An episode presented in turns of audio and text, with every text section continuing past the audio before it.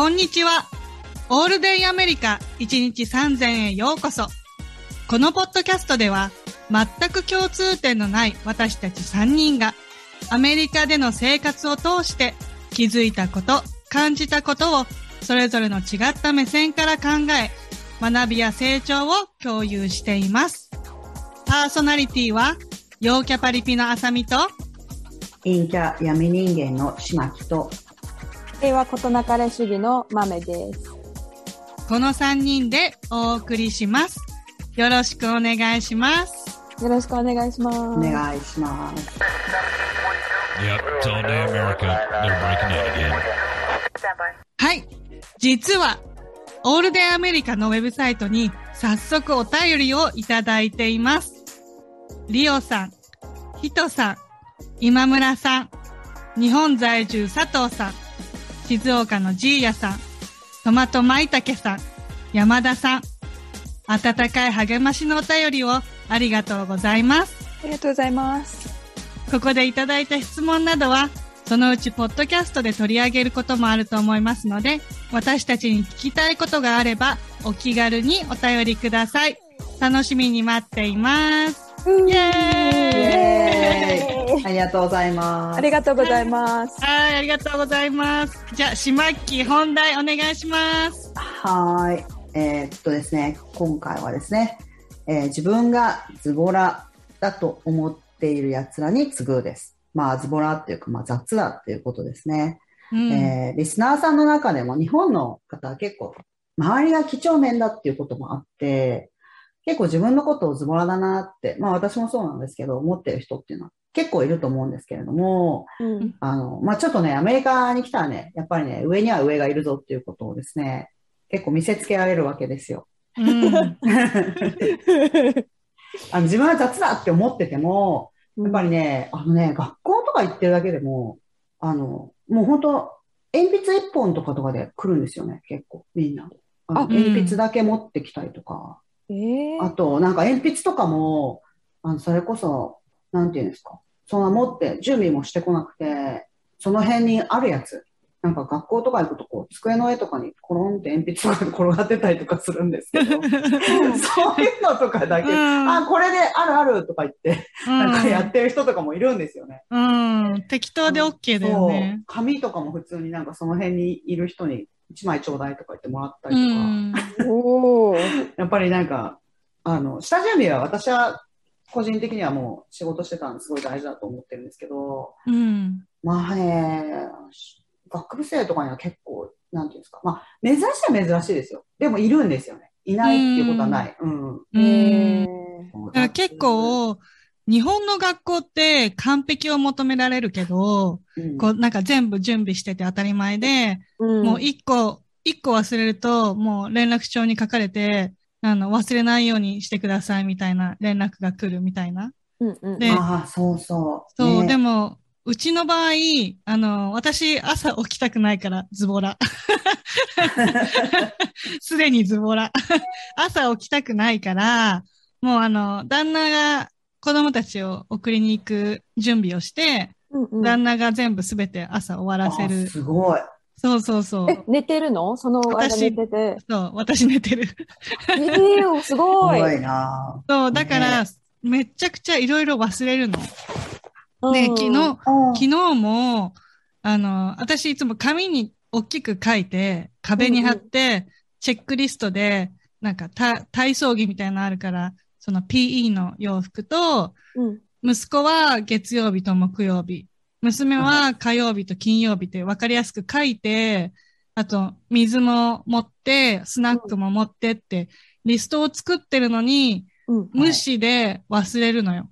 あーあ、そうそう。ちょっとね、あの、皆さん聞いてる人のためにちょっと言っておくと、PE っていうのは、フィジカルエデュケーションでしたっけ？あのそうそうそう体育のことですね。うんうん。そうそう、体育のた体操着だよね。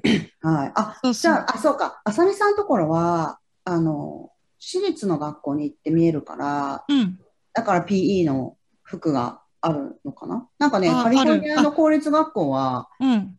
公立が農小学校とかは、あの、PE 用の服っていうのはないんですよ。あ、ないんだ。ないです、ないです。で、だから学校に、動きやすい格好で来てくれって言われるんですよね。だから忘れ物っていうもの自体がすごい難しいんですよ、やるの。ああ、そっかそっか。はい。もそうう、何でもなしで、あの、ペラッペラのな、空っぽ、ほぼ空っぽの、うん。あの、バックパックを持っていくだけなんでうん、うんうん。そう、なんか、筆記用具は学校に全部あるんだけど置き、っぱなしですもんうんね。置きっぱなし OK なんですね。そうそうそう。ね、あスナックむしろとか、うん。むしろ持っていくと、なんで持って帰ったのっていう世界ですよ。そうそうそう。そうだね。えー日本と全然違いますね。うんだって基本とかも全部置きっぱなしですもん。うん。え、だっ紙て、小学生の時、私たち重たいランドセルを毎朝背負って帰りも持って帰ってましたよね。そうなんだよね。そういう感覚じゃないんだ。違うの。ないですよ。だからもう全部置きっぱなし。全部、うんあの、テネシーはちょっとわかんないですけど、うん私の知ってる限りで、中学校ぐらいからはね、あの、それなりに本人に持たせたりとかするんですけど、うん。うん、でも、小学校はもう置きっぱなしですね。うん。紙っぺら一枚で帰ってくるよ。そうそうそう、それだけですよね。うんそれだけをや、あの、それだけが宿題みたいな感じで。そうそうそうそう。だから忘れようがないですよ。よ、その1枚しかないから。うん。だから水とか忘れても、なんか学校でどうにかしてくれてるし、うんうんうん。なんかいろいろ忘れても、10回ぐらい忘れて、やっと言ってくる。うん なんか、これはいつもないですよって言われて、うんうん私が旦那に言うと、あ、忘れてた、みたいな。あ、だからそうそう、そうですよね。だからもう学校が、あ、これは、なんか親御さんが必要ないっていうか、もう完全に忘れてるなっていうことが発覚したあたりには、もしかしたら言ってくるかもしれないけど、そうそうそあの、そうそう、忘れ物で怒られるっていうことなかなか、う。ないよね。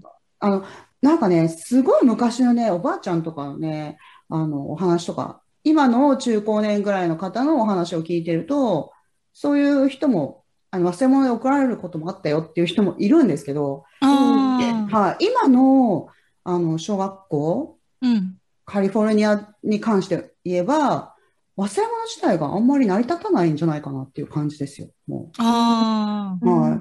そうかもね。うん、だってもう全部ね、学校で図工とかああいうのとかでも全部もらうだけだし、うんうんうん。そう、だから、まあ、いいか悪いかはともかく、うん。その、なんていうんですか、親が例えば ADHD とか、親がね、あの、発達障害でちゃんと物が揃えられないとかっていう方の場合にお子さんが怒られたりとかいうことはないですよね。うんも。ね。うん確かにね。うんう。んそれはあるかも。なるほど。うん。ただ、まあ、ズボラっていうことに関して言うと、やっぱりね、荷物を前の日に準備してとかっていうことはやらないですから。うん。やらないね、確かに。うん、そう。一番で言えば、日本のお母さんがやるあの、お弁当あるじゃないですか。うん。お弁当？お弁当とかなんかもう、日本のお母さんは、これはすごい、ズボラなおべ人のお弁当って思うようなお弁当でも、もうこっちの人にしたらね、うんえ。すごい。すごい。お弁当の時点ですごい。そうそうあの、お弁当のケースに入ってる時点です。そうですよね。そうですよね。そうなんだ。うん、大体そうだと思う。そう、ジップロックか、あの、紙バッグうんうんうん。に入れて、あサンドイッチとかも、本当朝、本当10分前に用意する感じだよね。ねなんか言ってましたよね。うん、そうそう。んんんだから私はうん子供たちカフェテリアで食べるから、うんあの、ランチはないけど、あの、スナックは本当自分たちでもう大きいから、大きい。うちの子はもう慣れたら自分でやらせてるから、自分で朝起きて、そうんうんうんのジップロック自分で出して、好きなスナックをそこに入れて、はい。バックパックに入れて、あの、自分で用意してるよ。バナナが欲しかったら自分でバナナ取って、袋に入れてって感じ。だからえー私、すごい。うんうん、うんすごいすごい。いや、それってすごくいいと思うんですよ。なんかこう、うん自立心というか、芽生えますよね。うん。親が分で準備するのはすごいですようね。ん。うん。だから自分でできることはどんどん自分で、ね、ね、やりたくないから私。そこが中心。でもなんか私が、うん。お、お子さんって結構自分でやりたいっていうのあったりしますよね。そうそうそうママの真似してとか。うん。うん。自分で喜んでやってくれるし、うんあの、何よりも私がなるべく立たない。はい。だし、あの。あれですよね。あの、自分で持ってったものを、あの、食べるっていうのも、きですよね、お子さんって。うん自分で準備したから、それを食べるなんか、やっぱり自分で選択してるっていうことが結構嬉しいんだと思うんですよね。ああ、なるほどねう。ん。うん。だからなんか、全部親が決めて入れられたって、まあそれはそれで、それを愛だっていうところももちろんあるにはあると思うんですけれども、うん。でも、あの、自分で決めてものを持って行って自分で食べるっていうのも、なんか結構満足度高いんじゃないかなとは思いますね。なんか子供、結構好きですよね、自分で決めて。うん自分でやったっていうことが。うん、そうだよね。うん。うん。なんか結構その、アメリカの学校だからなのか、ちょっと私、日本の学校の様子が、あの、ね、今の、今時の様子わかんないから、どうか知らないけど、うちの子が、例えば靴、右左違うの履いてったりとか、はい。反、反対、右左反対で履いてったりとかしても、はい。とりあえず私は、あの、まあ、反対だけどいいのって聞くと、あ、いいって言ったら、そのまま連れて行くの。うん。別に返させないっていうか。はい。はい。で、うん。はい。で、学校に行って、帰りにピックアップするときに、先生とちょっと喋ったときに、うん。今日靴右左、あの、反対だったけどって話すると、あ、うん。反対だなって思ったけど、あの、私も、何大丈夫って聞いたら、あの、大丈夫って言うから、な、何にも言わなかったって。はい。先生もそういう感じだから、そうですよね。なんかもう本人に、ま、あの、なんか、だから学校の先生はあんま細かいこと気にしないっていうか、うん。うん。まあ、なんかそれはいいんだって、みたいな感じでおしまいですよね。そうそうそう。だからすごい気が楽っていうか、うん。なんか、日本の学校ってこう、ちょっと失敗すると怒られるイメージっていうかなんだろう。お母さんこれちゃんとして、しないとダメですよって言われる。ああ、うんなんかあの、うんほら、結婚してる人たちによく聞きません？なんかその、うんなんていうんですか？なんか私が、の友達とか結婚してる人とかうんは、その、お姑さんと仲が悪い人とか聞いてると、うん。こうなんか、旦那さん、自分の息子に、こうやってやってあげてね、こうやってやってあげてね、みたいな感じで、うん。なんか、こう自分の息子がまるで何にもできない人みたいな感じに、で、思ってるのかなって思うんですけど、なんかだから、ずーっと小さい頃から、あの自分であんまり決めてないのかなって、あーうんなるほどねそういう感じだよね。全部やってあげると、なんか、私の中では、こう、やってあげるっていうのは、うん。結構自己満？親の自己満で、はい。それよりもどんどん子供たちがやった方がいいと思う派だから、うん、私はどんどんやらせるけど、でもはい周りが全部、ちゃんと親がやらなきゃっていう親だったら、肩身狭いよね。いや、それね、ああ、うんそうか。また自分の親の話になっちゃうんですけど、はい。うん私結構親が何でもやってくれる人だったんですよ。で、やっぱね、社会人になって結構苦労しました。本当に。じゃあもう例えば、あの、郵便物を出しに行くのも、やり方わかんなかったんですよ。ええやばいでしょすごいなんかおね嬢様っていう感いやじがお、お嬢様じゃゃないんです。ただうんなんか本当に親が多分それが愛情だと思ってやってくれてたし、自分もそれを普通に受け入れてたしっていう感じだったんですけど、うんうん。やっぱ大人になって初めて何もできないってすっごい焦るんですよ。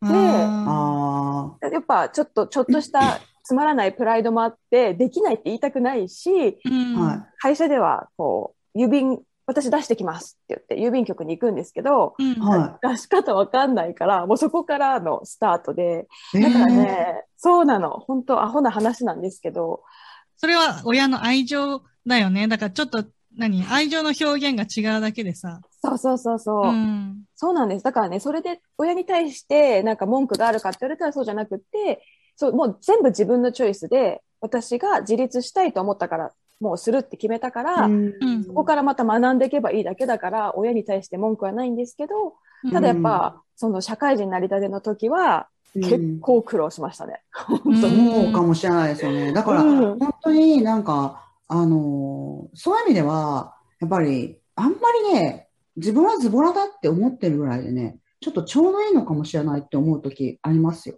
あうんのうん。あんまりきっちりしてると、柔軟性がななくなるっていうか、うんうんうんうんうん。うん、なんか、あの、適度に緩いこともすごい大事だなっていうのは、うんちょっとこっちに来てから学びましたね。なんか、まあ、まあ、私は別に日本にいた時から、あの、相当ズボラなんですけど、そうは言っても。うん。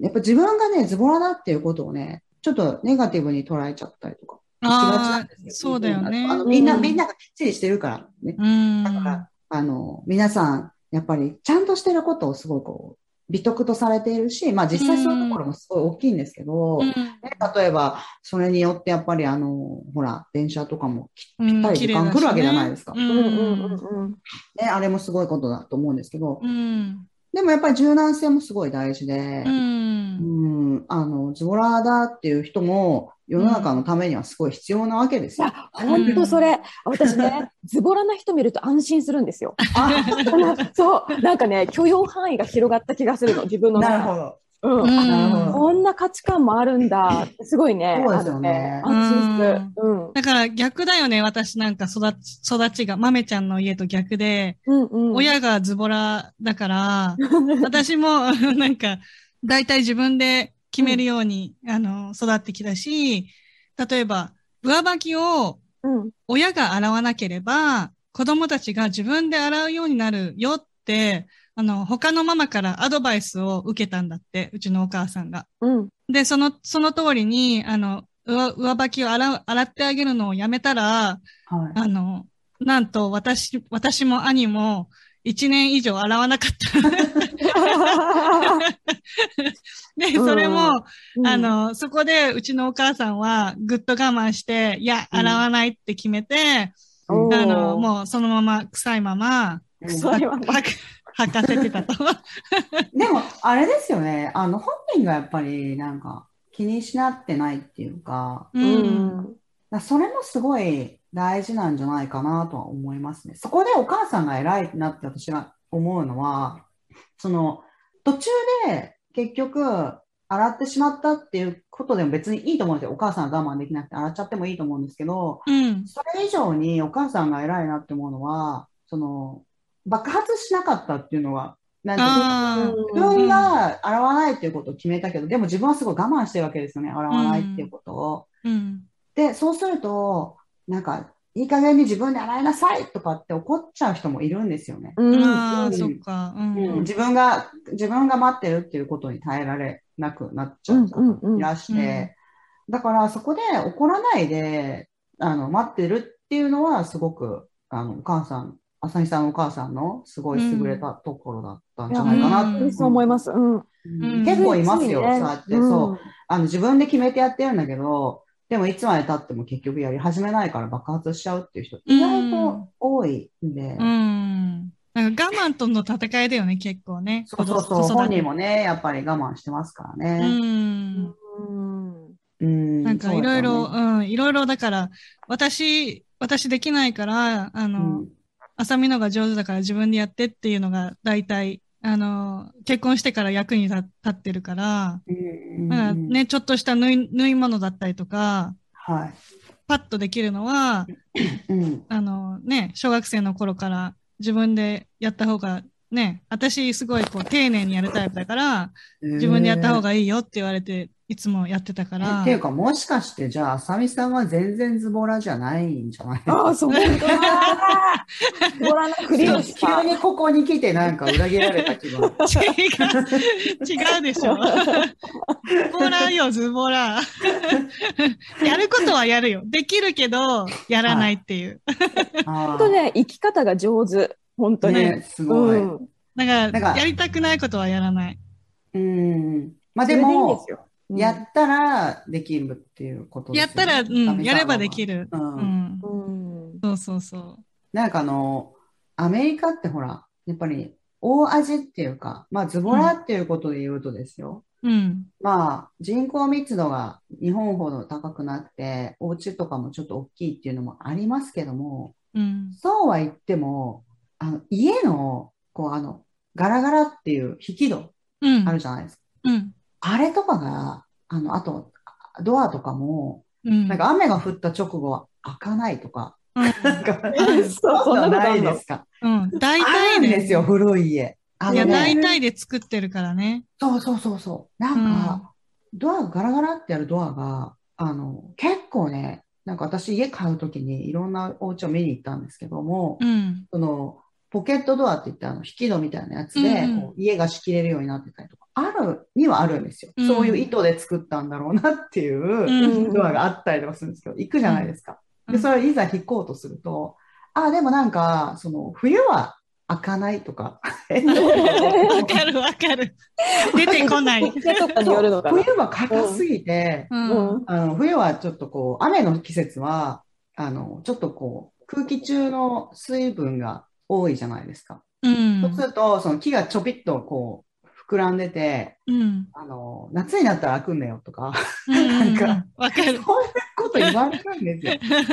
全然安くないお家ですよ。うん。向こうは当たり前だからね。アメリカの人からしたら、そう。そんなの当たりそうアメ前。リカの人にしてみればそれ当たり前だから、うん。何を言ってるんだ君はみたいな感じなんそうだよね。夏まで使わなきゃうんいいじゃんみたいな。あの、なんだっけ、DIY をね、結構リノベーションするじゃないですか、アメリカのそう人って。そうそだから、なんか素人が作ったのかもしれないですよね、その、そういう。あ、あり得る、あり得る、全然。ありえますよ。自分で、あうんの、変えちゃったりとか、この家は、そうそあの、築何年でとか、なんかアメリカのお家って結構、なんていうんですか、カリフォルニアとかでも一軒家って、本当にみんな、あの、30年とか40年とかで全然珍しくないんですよね。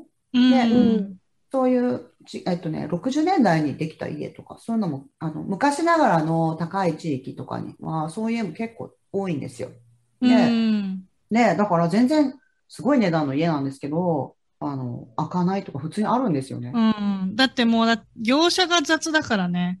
業者言っても、言っても来ないし、うん。言ってから1か一ヶ月後に取り掛かるんだったら、自分でやった方が早いし、ああ、もう我慢できないしね。そうそう。で、丁寧じゃないじゃん、もう業者が。はい。うん。だから、だったら、自分の思い通りに、あの、まあ、大体男の人がやるじゃん、こっちの人って。だから、やっちゃうってなりますよね。そうそうそう、うん。旦那が普通にホーム、ホームディポ行って、うん部品とか買ってきて自分でやっぱやってるよね。うん。そっちの方が、うん、早いし、正確。なんかアメリカの男の人は、ハンディって言います。あの、ハンディハンディ。マンうん、ハンディーマンだよね。その家の、なんていうんですか、こうう、なんん。かちょっと棚やったりとか、そういうのできるかどうかっていうのを結構スキルとして見られますよね。うんうん車も、あの、自分で直すじゃん、大体。う。で、なんか、ねそうなんだそうそう、なんか、あの、まあ、お金がないっていうのもあるけど、あの、例えば、お店で買えば200ドルで済むのを、はい。どっかの、あの、車屋さん持ってくと1000ドル取られる。はうんそんなお金ないから、だったら、あの、自分、俺が自分で直すって言って、じ YouTube とか見ながら、い。そうそうそうそう。だからもう今なんて、みんな YouTube 見てできちゃうから。で、あとね、今私あの自分であの天井に、なんていうんですか、あの埋め込みのライトあるじゃないですか。うん、リセスのライティングってあるじゃないですか。うん、あれ自分であ今ちょっと入れてるんですけど、すごいじゃん。まあ私はちょっとあの、なんていうんですか、あの学校でやってたのが電気関係だったっていうのもあるんですけど、うん、うんその、家の、あの、アウトレットあるじゃないですか。あのコンセントの位置を変えたりとか、最近やってたんですよね。うん、うまん、うん。あ、ちょっと体調が悪くて伸び伸びになっちゃってますけど、あの、コンセントの位置とかは、もう、もうここじゃなくて、ここだとなんかちょうど真後ろ、家具の真後ろになっちゃうから、ちょっと位置をずらそうとかあるじゃないですか。うん、でああいうのやってるんですけど、多分日本の家よりもね、あの、やりやすいんですよ。すごく。ああ、そうなんだ。そう。なんか壁もドライウォールで、あの、ちょっとこうガリガリっと穴開けて、ああ、そう、確かに。ううん、ん。で、後から直すのも簡単なんですよねう。ん、うん、うん。や、やりやすくできてるっていうのはすごいあるなと思いましたね。ああ、確かに。うん。あさっきの車ので思い出したんだけど、この間、あの、タイヤが、ほら、ツルッツルになっちゃって、新しいタイヤ。見た。あれ、危ないですよ、あんな。私初めて見た、あの、一うん般のうん人が、うそうそこまでツルツルの車に乗っててうんしかも事故してないんですもんね。そうそうそう、見たことないと思う、みんな。うんないですあのよ。そう、だから、あ、大丈夫そうから、数日間であんな、あんな状態になってて、で、まあ、もちろん、ほら、あぐらぐらするからわかるじゃん。うん。で、あの、ギリギリでやっと、タイヤ屋さんもなかなかその、タイヤを揃えてるとこがなくて、で、やっと見つけたタイヤさんに、あの、持ってったわけよ。で、あの、タイヤの交換はとりあえずすぐしてもらって、はい。うん。で、そのタイヤを変えた、そのストアの人が、アライメントとかいうのをはい。はい。やあの、やらないと。アライメントって何て言うんでしょうね、日本語で。わかんない。あの。あの、そうそう、アライメント、あの、そうそう私すぐにしてくれるやつですよね。そうそうそう。車のことよくわかんないから。はい言葉わかんない私日本語で、日本語でなんていうか全然わかんない。わかんい。ないよね。うんで、アライメントをや、あの、うちの店ではできないから、今から、あの、もう一個の店に電話して、あの、予約するからって言われて、あ、はいお願いしますって言って、うんじゃあ、あの、どんくらい、あの、かかりますかって言ったら、1時間後に多分始められるって言ってるからって言うから、あ、うんじゃあ一回帰ってから、1時間後にそっちの店行くねって言って、うんで、一回家帰って、あの、うん時間潰してから、もう一個の店に行ったわけよ。はい。で、行って、名前と、あの、アライメントの予約したんだけどって言いに行ったら、ポカンみたいな感じで。ちょっと待って。あ、わか。るあのね、お店の中で全然連携取れてないんですそうよね。、全然と取れ取れてない。そう。あれ何なんでしょうね。わかんないわかるわかる。うんいや、さっき電話してたけど、みたいな感じで。そう。あの、うんいや、あのね、もう個人名をもらっていかないと、そうそうそうあのそそう。だ誰々があって他の人に言っても、何？みたいなう。感じなそうんですよ。そうそう、そう。ねねあの、予約したはず、そうそう 予約したはずだからって言ったら、ああ、みたいな感じで、あの、どんくらい時間かかる？って聞いたら、あの、今やってる車が、あと30分ぐらいで終わるから、30分後に戻ってきてって言われて、ああ、オッケーっつって、うん、あの、すぐ戻るわって言って、一回ストアにお買い物に行って、あの、うん。ちょうど30分、きっかり、私はほら、日本人だから、はい。もうちょっときっか。り、うんきっかり日本ねかわいそうに思えて。そうそうでしょ。きっかり日本、日本人時間で、あの、うん30分後に戻ってったら、あ、はい。ごめん、全然まだ、ちょっとやっぱり、辛いもん聞いてるだけそう、で。終わらないって言われて、じゃあ、あの、あの、ランチ食べてきていいかなって言ったら、はい。あの、どんぐらいかかるって言うから、まあ、あの、ん。30分ぐらいで戻るよって言ったら、OK って言うから、じゃあ、あの、とりあえず、あの、予約、予約は入ってるから、他の人が入らないようにはしとくねって言われて、ありがとうっつって、一回だから ランチを、あの、取りに行って、うん。で、やっとだから、そこからまた30分で戻ってきて、うん。あの、その待合室でご飯食べてたら、やっと私の番が来たから、全然1時間じゃない。そう、もうね、本当ね、アメリカってね、意外とお客さんの立場がね、弱いんですよ。そ うそう、かもしれ 本ない。当に。そう。本あの当ね、あの、アメリカはね、対等とか言いますけど、そんなことね、多分お客さんの方がね、し一た。生懸命お願いしてそうそうやってもらうレベル。そうそうそう。うんとにかくなんかほら、あの、こっちが下手に出てお願いしますって感じでいかないと、ちゃんと仕事してもらえないから。そうなんですよ。うんであとね、だから、むちゃくちゃ後回しにされたりとかね、そうそうすそうそう。るかもしれないから、そう。そう なんかあの、ポストマローンみたいな人が、あの、いて。ポストマロン、ポストマロン。ポ顔に、あの、イベントとかしてそうそうるみたいな。そうそう。それ？まで。え、知らない？あの、歌、歌あのミュー手。ジシャンの人そうね、そうそう。ヒッポストプホップのマロポストマローン。うん。ポストマロンみたいな人っていうのをちょっと初めて聞きましたけど、聞いたリアルの生活で。本当にいるのいるの。ポストマローンが、あの、結構、ポストマロン？はい。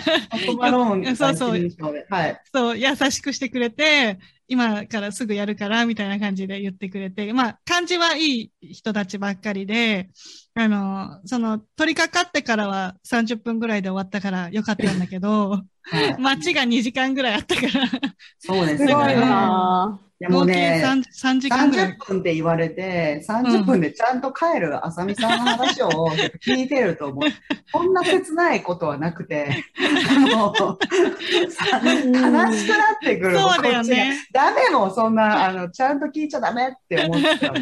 そう、でも聞いとかないと、万が一で飛ばされるじゃん。あ、こいついねえから。そうそうありますありますそうそうそう。その辺も雑だから。うん電話してもね、ちょっと信じきれないっていうか、そうそうそうそう。うーん。確認確認だよね。もうこっちが下手に出て確認確認しながらわかる。お願いする感じ。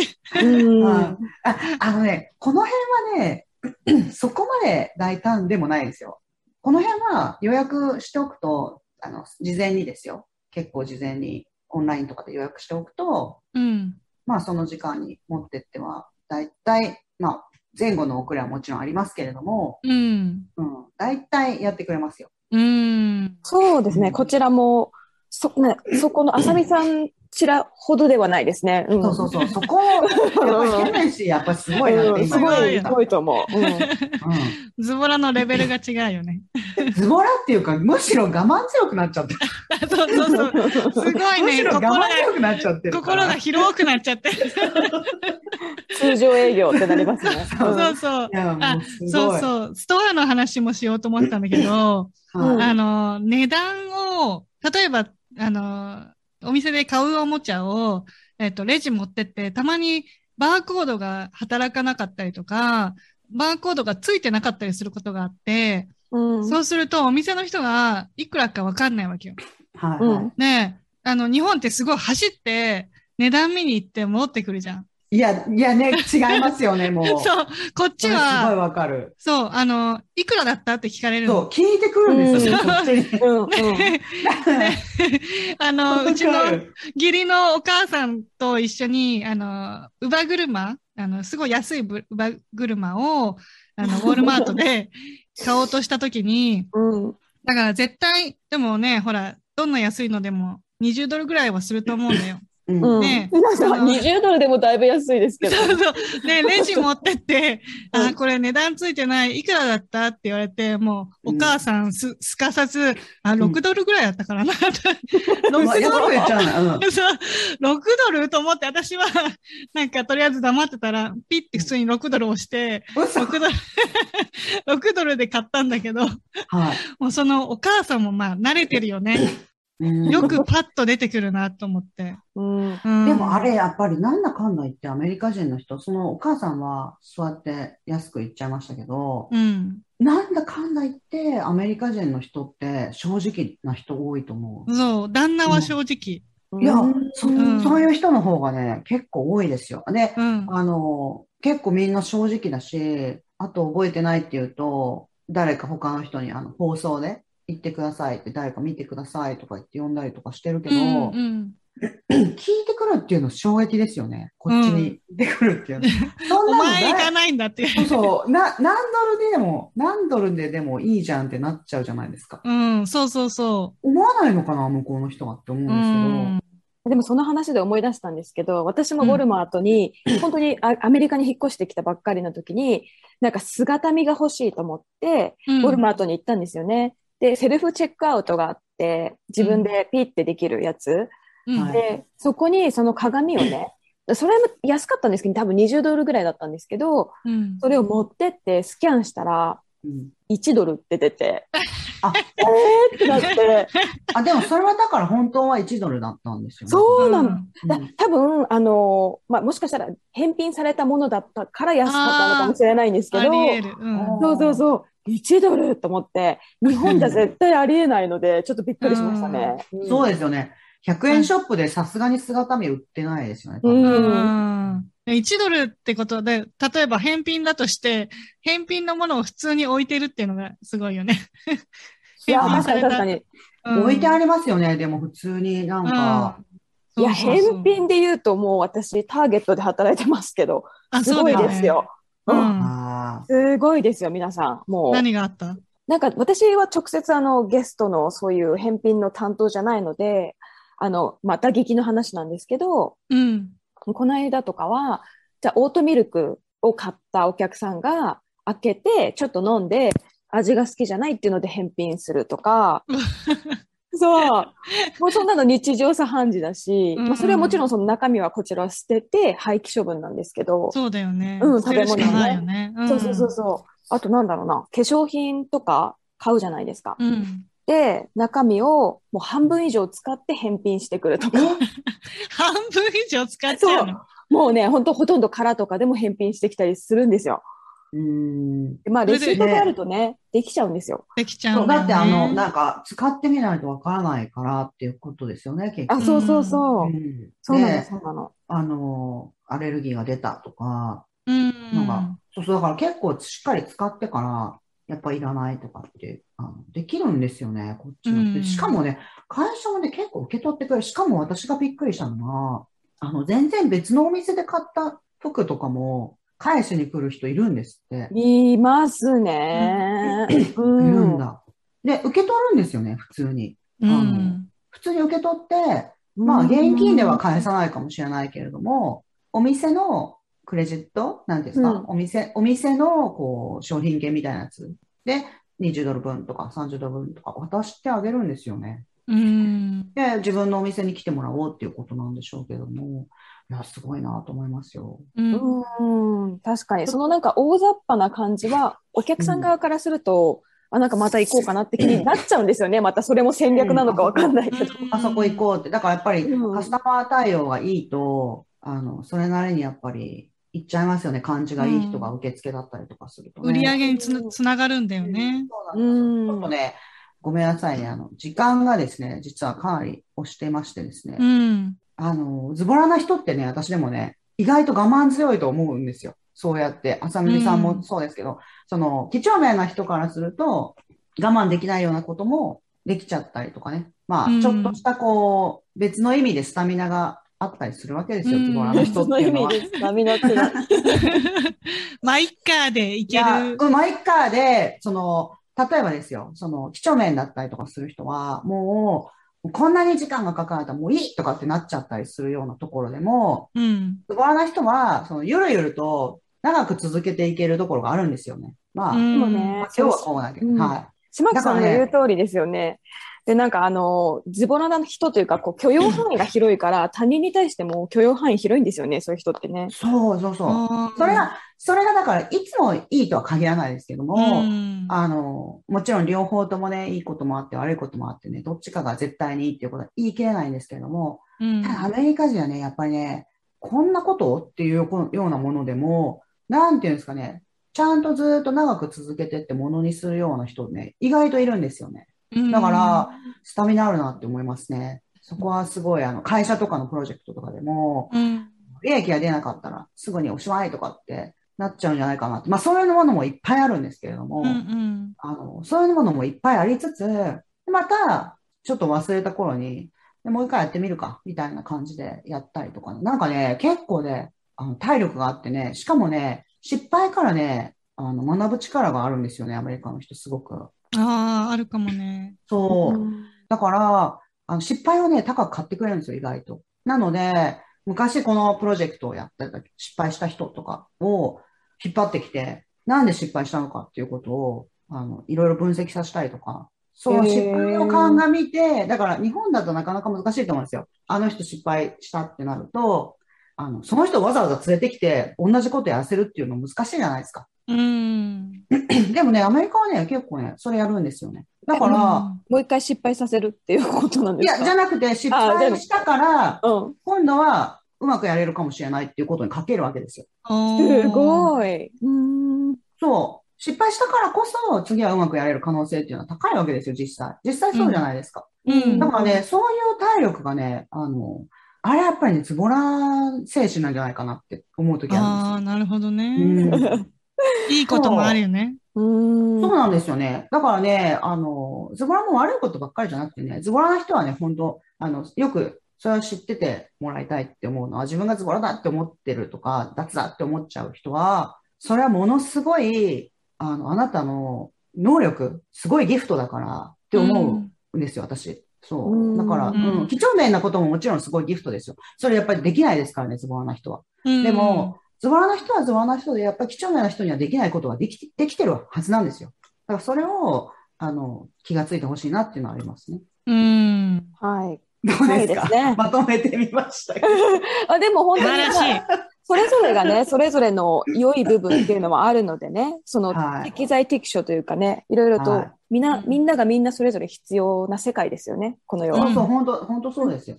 はい。じゃあ、はいさん、お願いします。はい。今回のテーマは自分がズボラだと思ってる奴らに次ぐでした。国が違うとレベル違いのズボラっていうのがね、あの、あるんだなっていうのはちょっとあの、今回話聞いてて、ふんふんふんって思いました、私。そしてですね、あ、私たちオールデイアメリカでは皆さんのご意見、ご感想、ご質問をお待ちしております。この番組へのご意見、ご感想は alldayamerica.com もしくは番組の詳細からご確認お願いします。でですね、このあのお便りなんですけれども、匿名で送ることできますので、番組でこういう話してほしいとか、いろんなリクエストね、ありましたら、ぜひぜひお気軽にお願いします。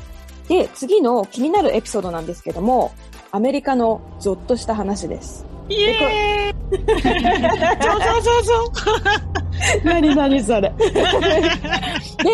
これは幽霊とかじゃないんですよね。それよりも怖い生きた人間の話のゾッとした話ですよね。そうそうそう。アメリカで生活してると、結構ね、いろんな実はゾッとする話があるようなので、次回はそのエピソード話したいと思います。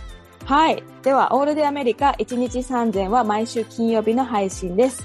お相手は私、マメと、島木と。あさみでした。はい。それではまた次回のオールデイアメリカ1日3000で。Have a Have a good day! Yep, it's all day America. They're breaking in again.